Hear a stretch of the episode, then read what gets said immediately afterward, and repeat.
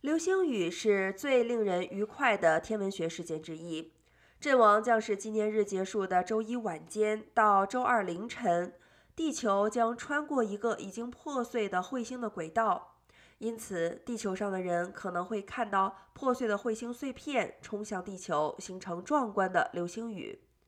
据美国流星学会称，这场流星雨的观察窗口期预计持续三十分钟。